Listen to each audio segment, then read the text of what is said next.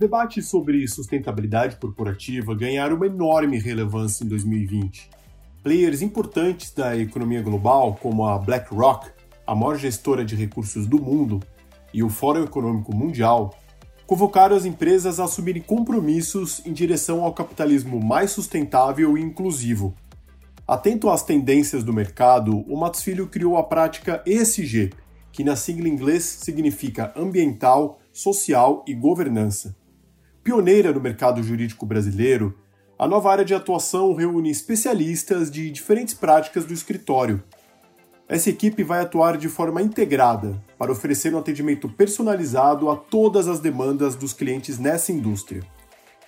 Neste episódio, os sócios da nova prática analisam o cenário de investimentos em títulos verdes no Brasil e explicam como as empresas podem implementar estratégias de negócios que considerem os fatores ESG eles também apresentam detalhes da atuação da nova prática.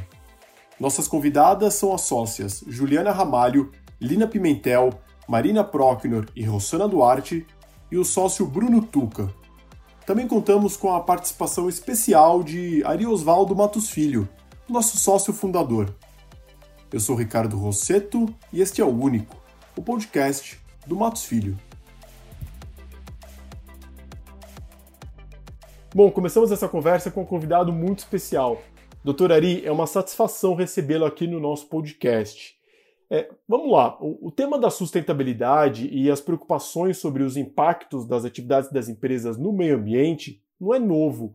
Por que, que nesse ano essa pauta voltou a estar no centro das discussões? Bem, primeiro, obrigado a você pelo convite. E essa pauta voltou ela não apareceu de repente, ela veio vindo dado ao agravamento ou à constatação do agravamento das condições da natureza, da Terra, que vem se agravando ao longo do tempo. E por que isso? Porque você tem que ter uma, um mecanismo de dizer para as pessoas elas podem e devem produzir bens, devem produzir alimentos, devem produzir, uh, extrair metais, mas isso tem que ser feito sem, não mais o prejuízo, mas sem a destruição da natureza.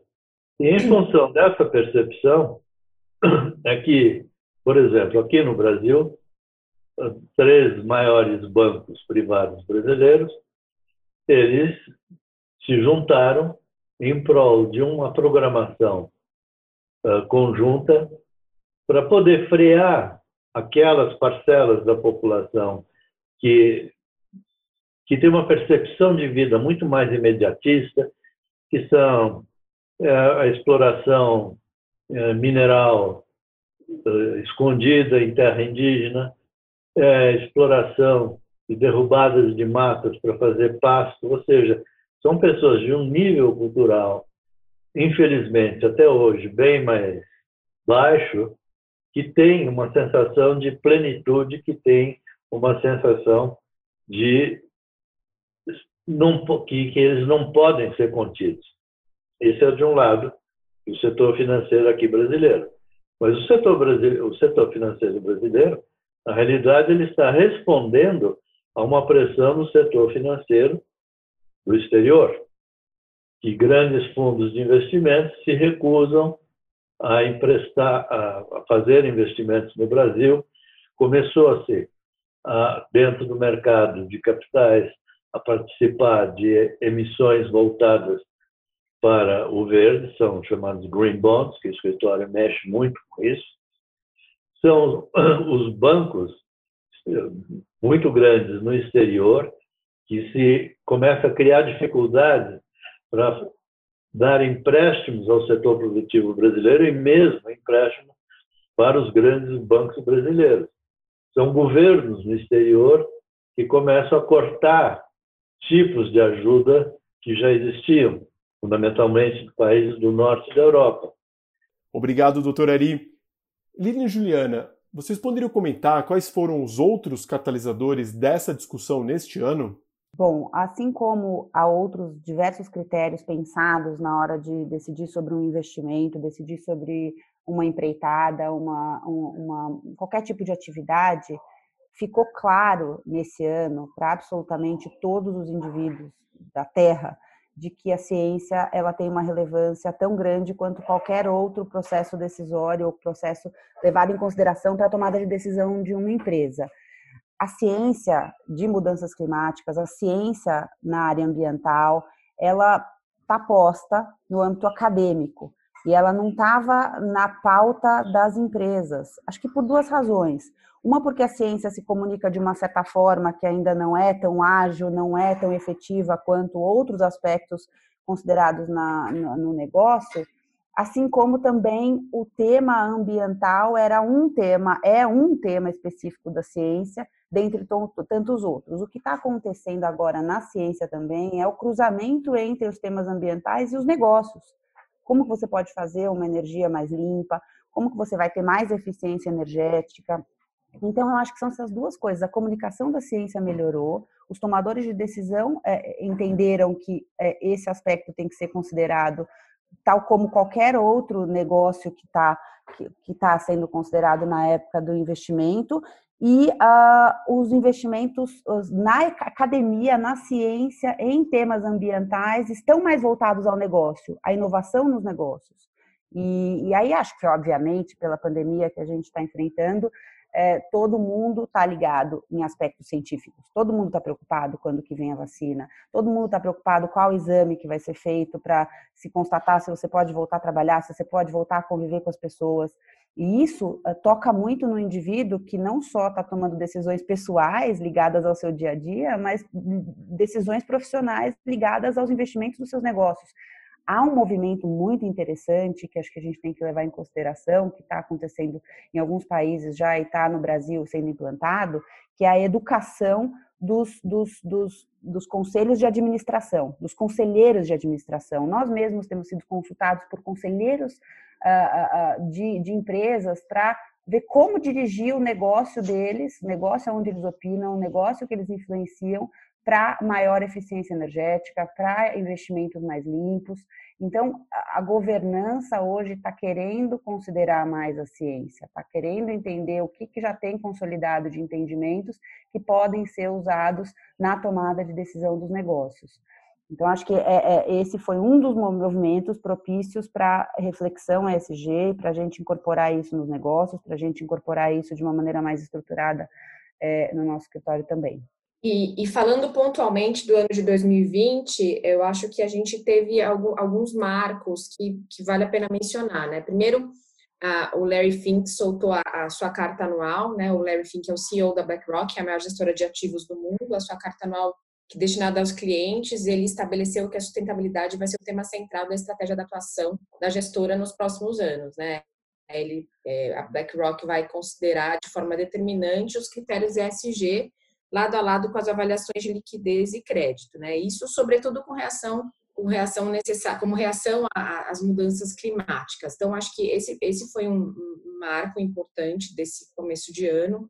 E acho que um outro marco importante, juntamente com o que a Lina falou, das pessoas se conscientizarem é, com relação à importância da ciência, é que o Fórum Econômico Mundial, que é um grande evento né, da, da, das, das, grandes eh, empresas e, e dos, do, dos grandes dos países, ele trouxe o Manifesto de Davos 2020, né, que propõe uma atuação de diversas companhias, baseado em três grandes pilares. Né, e um deles é o chamado capitalismo de stakeholders, que afirma que o propósito de uma companhia é engajar todos os seus stakeholders, então, clientes, fornecedores, exigindo um, exigindo um comprometimento da empresa, não apenas com o retorno para os acionistas, mas um retorno também para os stakeholders, rompendo a lógica de capitalismo de shareholders, que é algo que sempre teve muito forte no mundo. Né? Não é que não vai ter retorno para os shareholders, vai ter retorno para os shareholders, mas a gente também tem que se preocupar com as chamadas externalidades, que era algo que não era levado consideração. E o outro pilar do manifesto de Davos é a necessidade da companhia para sua performance, não só pela rentabilidade, mas também considerando os critérios ambientais, sociais de governança, e isso está muito em sinergia com o BlackRock. então, acho que essas duas, esses dois é, momentos no começo do, de 2020, juntando com a pandemia, foram grandes catalisadores para que começasse de fato a se a perceber que a gente tem que considerar outros critérios na nossa análise de investimento. Entendi. Marina, pegando o gancho dessa última resposta, explica aqui para os nossos ouvintes. Por que a sigla ESG virou sinônimo de inovação para as empresas?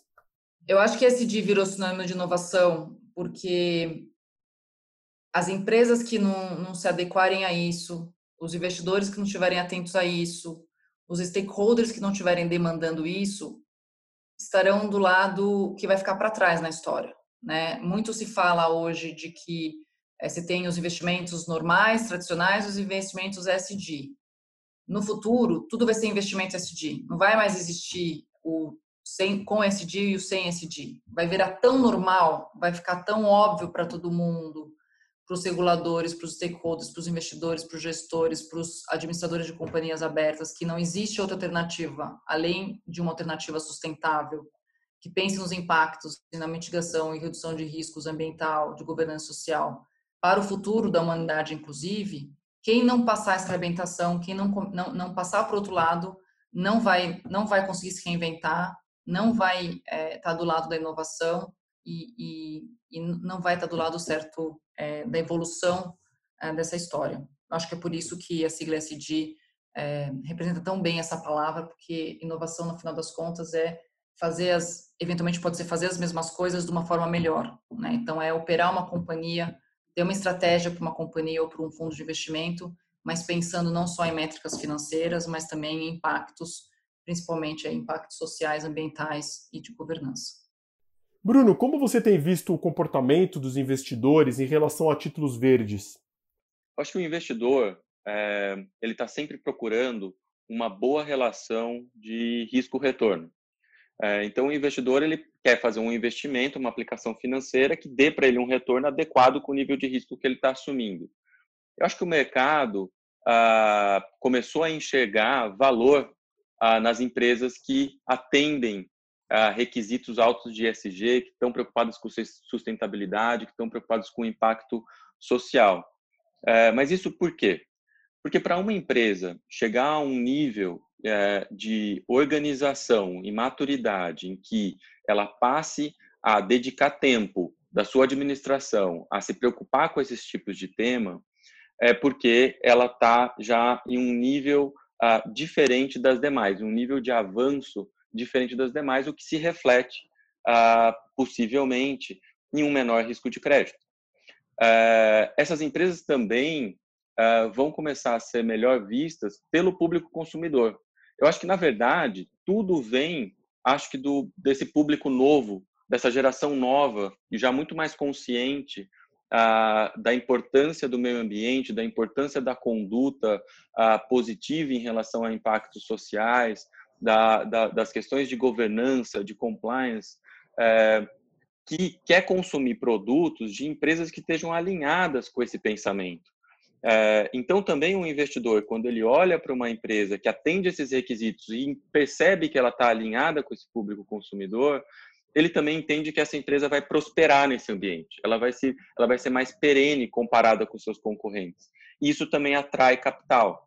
É, então, os investidores, eu acho, estão se convencendo e estão percebendo que ah, o risco-retorno ah, no investimento para esse tipo de empresa é melhor do que de uma empresa ah, que polui, uma empresa que não está preocupada ah, com o impacto social, uma empresa que nem, não tem níveis ah, de governança adequados. Ah, e diversos estudos têm demonstrado isso. Né? Na Europa já tem muitos estudos que demonstram que ah, investimentos feitos em empresas de alto nível tendem a ter um menor nível de inadimplência. Uh, e, consequentemente, a relação de risco-retorno passa a ser mais positiva. Uh, então a gente não pode se enganar. O investidor ele sempre vai estar procurando é, um retorno melhor para o investimento dele, mas isso ele sempre vai considerar o risco. Ah, esse risco tem se mostrado menor nas empresas ah, que ah, têm maturidade para pensar ah, nos temas de, de ESG. Certo. É, Rossana, você poderia complementar essa resposta do Bruno explicando como tem sido a demanda por esses títulos verdes aqui no Brasil? A gente tem sentido uma forte demanda é, dos nossos clientes é, por entender essas oportunidades que estão aí no mercado uh, para lançar esses, esses títulos verdes, os, os, os chamados Sustainability Link, Linked Bonds. Por exemplo, a Suzano acabou de lançar um, um título aí é, que teve a menor, a menor, taxa que ela já captou das, na, na sua história.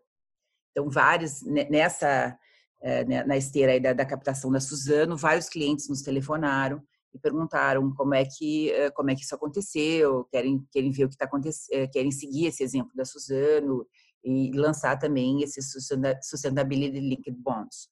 E esse, é esses papéis são interessantes porque eles não têm recursos carimbados uh, para projetos específicos, mas eles são é, são, são uh, captações uh, ESG. Então, assim como assim como a Suzano, outros emissores do mercado, da cadeia produtiva, do agronegócio, dos investimentos florestais, estão vendo uma oportunidade de lançar eh, eh, títulos, muito porque existe uma forte demanda de investidores por esses títulos, porque as taxas estão muito atraentes uh, para eles. Na linha do que a Suzano fez, outras empresas estão nos procurando para entender como é que isso pode ser feito, como é que eles podem acessar esse mercado, que está bastante ativo nesse ano e tem tudo para crescer ainda mais. Então nós sendo nós nós estamos sendo procurados uh, diante da nossa experiência já de muitos anos em, em green bonds, em títulos verdes. Com certeza nós temos muita expertise uh, nesse setor, nesse segmento, nesses títulos e, e vamos conseguir dar toda assistência para os nossos clientes acessar esse mercado que tem tudo para crescer. Agora eu gostaria que vocês nos explicassem como os investimentos ESG são vistos no Brasil e quais são as principais preocupações de uma empresa em torno dessa estratégia? Eu acho que o primeiro ponto que uma, uma empresa avalia quando ela decide qualquer tipo de investimento é risco. Então, na medida em que os aspectos ESG, então proteção de é, é, ambientes naturais, ou mesmo é, suprimento de recursos naturais como matéria-prima do seu negócio, o E, Uh, são decisões e aspectos fundamentais para dirigir um investimento, para dirigir uma empresa, etc., esse assunto passa a compor uma matriz de risco de uma maneira muito relevante. O social, acho que vem tendo grande importância também, não só pela conscientização geral que a gente vem falando e todo mundo vem percebendo de justiça social, mas uh, porque a sociedade civil aprendeu a reclamar melhor os seus direitos ao longo do tempo. Desde a Constituição de 88, ele, enfim, a gente já tinha muito, muita ferramenta para para a população, para a sociedade se movimentar, e agora, com o tempo, a gente vê que efetivamente as ONGs e a, as pessoas em geral vêm se movimentando para pleitear seus direitos comunitários, societais. E isso vem pressionando as empresas para agirem corretamente nessas externalidades que o seu negócio é, gera. E aí, portanto, o aspecto social é um aspecto de risco também bem importante, que precisa ser endereçado no âmbito dos negócios. E governança, governança ela é importante para tudo, absolutamente para tudo, tanto para a eficiência do uso dos recursos financeiros da empresa, quanto para manutenção de compliance ética uh, dentro dos negócios também, quanto para organizar as tomadas de decisão dentro da empresa, quanto para gerir relacionamento com stakeholders, né, com os externos. Então, a governança ela é absolutamente fundamental para tudo. Então, a gente conseguiu ver nessas três letrinhas que vêm sendo utilizadas, ESG ou ASG, uma consolidação daquilo que parece ser fundamental dentro do negócio e que precisa ser incorporado de uma maneira estruturada, porque representa risco. E risco é o que, efetivamente, é, é, norteia todas as decisões dentro de uma empresa. E no Brasil, né, acho que trazendo bem para o nosso país, é verdade que é, compara, quando a gente se compara Japão, Europa, Estados Unidos, a gente ainda está no começo da discussão da aplicação dos critérios. Além disso, quando a gente fala de órgãos regulatórios, acho que é importante mencionar que o Banco Central, né, que é, historicamente já tinha lançado é, é, uma exigência de que as instituições financeiras tivessem uma política de responsabilidade socioambiental. É, antes de ontem, é, no dia 8, né, no dia 8 de setembro, ele lançou a Agenda de Sustentabilidade. A Agenda de Sustentabilidade do Banco Central é, veio bem forte e, e, a ideia é que, de fato, faça uma mudança de paradigma com relação a, a critérios ESG. O que, o que a gente vê é que uh, o governo uh, uh, organizado em termos de política pública a incentivar papéis, né, a incentivar um mercado de títulos verdes ou títulos relacionados com, com impactos sociais e ambientais eh, positivos. a gente vê o, próprio Lab de, de inovações financeiras, que é um, um, foro do qual o escritório participa, é, que ele é composto de membros da SUSEP, membros do Ministério da Economia, do Banco Central, da CVM, a, a própria B3 e outras entidades de mercado, que serve para a gente discutir e pensar em temas que possam incentivar a emissão de, de títulos verdes. É, é, até interessante mencionar que recentemente o governo soltou um decreto ah, que incentiva é, a emissão de títulos incentivados, títulos que têm benefício fiscal, que proporcionem benefícios ambientais ou sociais relevantes, né, vinculados a uma regulamentação que já existia para a infraestrutura. Então você vê que o governo está efetivamente pensando em maneiras é, de você ter mais empresas interessadas em emitir papéis desse tipo, né? Ah, e com mais empresas interessadas em, em emitir papéis desse tipo, também se cria mais conhecimento e mais difusão desse conhecimento ah, ah, no mercado, o que pode ser uma força propulsora positiva para a evolução desse tipo de, de financiamento e desse tipo também de, de investimento. Marina, volto a você. Como se encaixa o dever fiduciário nos aspectos ESG e como o Brasil está evoluindo com relação a esse assunto? Apesar do nosso ordenamento jurídico ainda ser muito tímido com relação a métricas ESG na condução de negócios e investimentos, o Brasil vem progredindo constantemente é, nos últimos anos. O Banco Central já exige que bancos tenham uma política de responsabilidade e um sistema de gerenciamento de riscos socioambientais, a CVM exige que as companhias abertas reportem exposições a riscos socioambientais em seus formulários de referência. É, desde 2017, as companhias abertas passaram a ser obrigadas a reportar sua adesão à prática de governança corporativa. E desde 2018, a própria Previ e a SUSEP começaram a orientar é, os fundos de pensão e as seguradoras a, a pensar em critérios e métricas SD antes de alocar capital para fazer investimentos. Quando a gente imagina é, como é que isso afeta o mundo dos gestores, para os gestores de recursos, a regulamentação ainda não evoluiu para vincular explicitamente é, dever fiduciário a investimentos focados em fatores ESG. Mas o dever fiduciário é o, é o mais importante pilar da indústria de asset management. Ele existe para assegurar que os gestores atuam sempre no melhor interesse dos seus clientes e não interesses não para interesses próprios.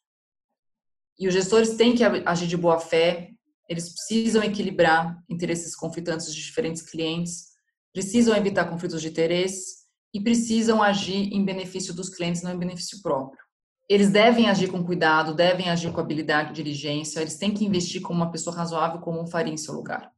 Considerando que companhias que é, alocam suas estratégias de, de negócios pensam nessas estratégias considerando fatores ESG, essas companhias elas têm melhores retornos no longo prazo, elas estão sujeitas a menos é, riscos é, de captação, menores riscos de, de reguladores e elas têm seu valor apreciado no tempo, como não advogar que um bom gestor tem que investir nesse tipo de companhia? Né? Faz pouco sentido é, que o dever fiduciário não, não esteja é, diretamente vinculado ao SD, porque se pensar em SD é pensar em melhores retornos para as companhias, para a sociedade e para os stakeholders, o investidor, o gestor de recursos que está fazendo investimento em nome de seus clientes, os investidores institucionais, por exemplo.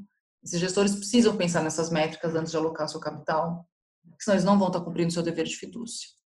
Muito bem. Encaminhando aqui para o final do nosso podcast, eu gostaria de trazer para a discussão a importância da sustentabilidade empresarial para o Matos Filho.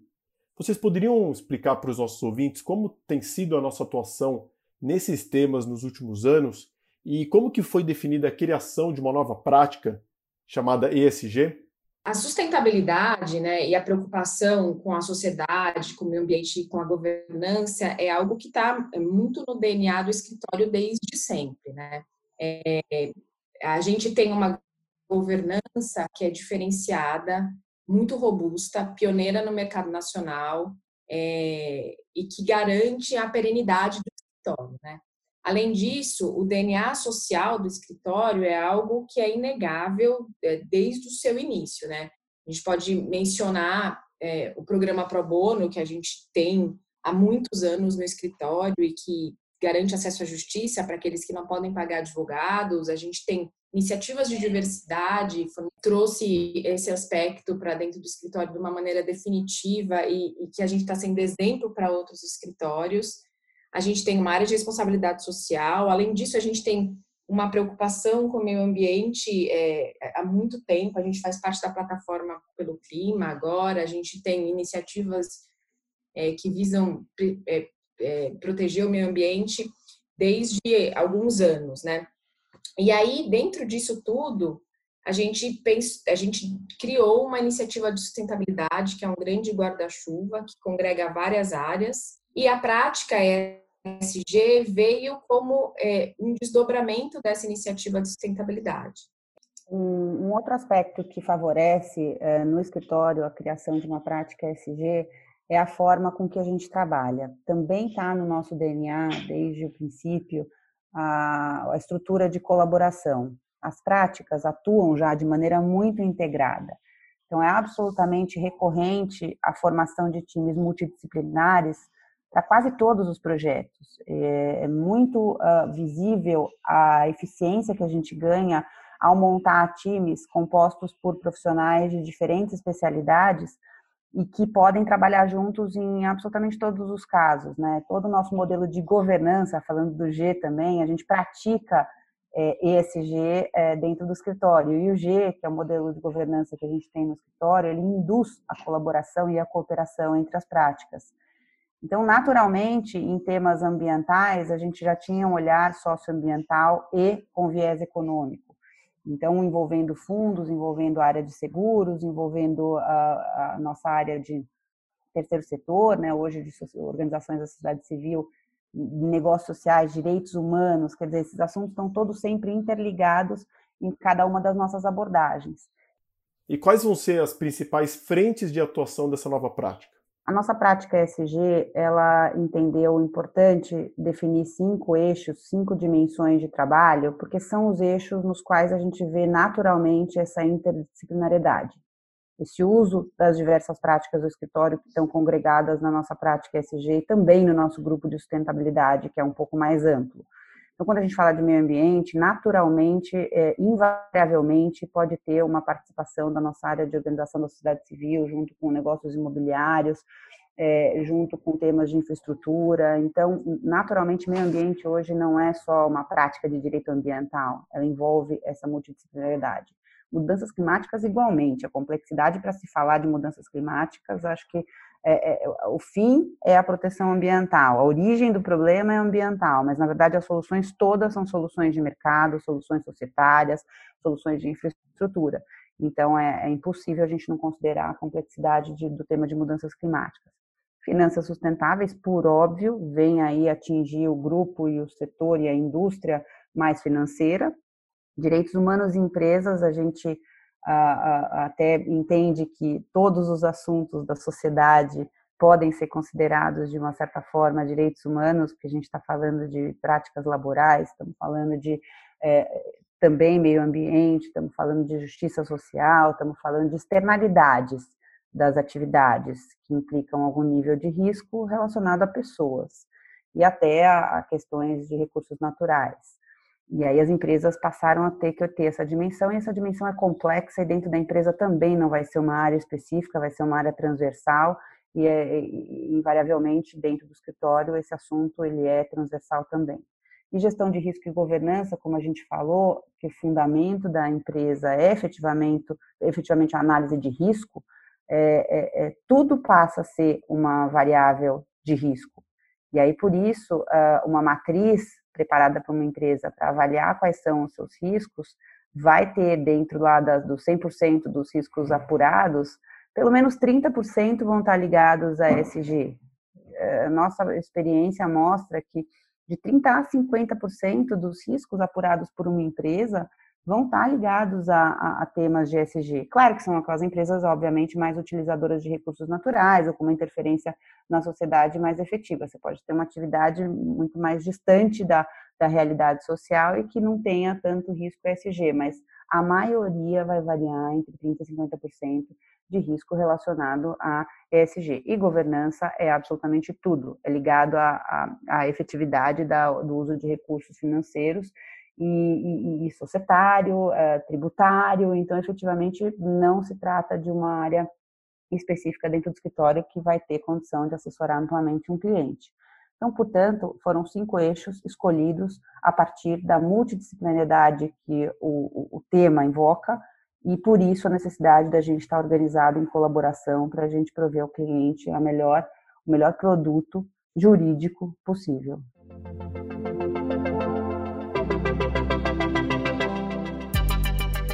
Prezados ouvintes, muito obrigado pela sua audiência. Para mais informações sobre a atuação da nossa nova prática de ESG, visite o nosso site.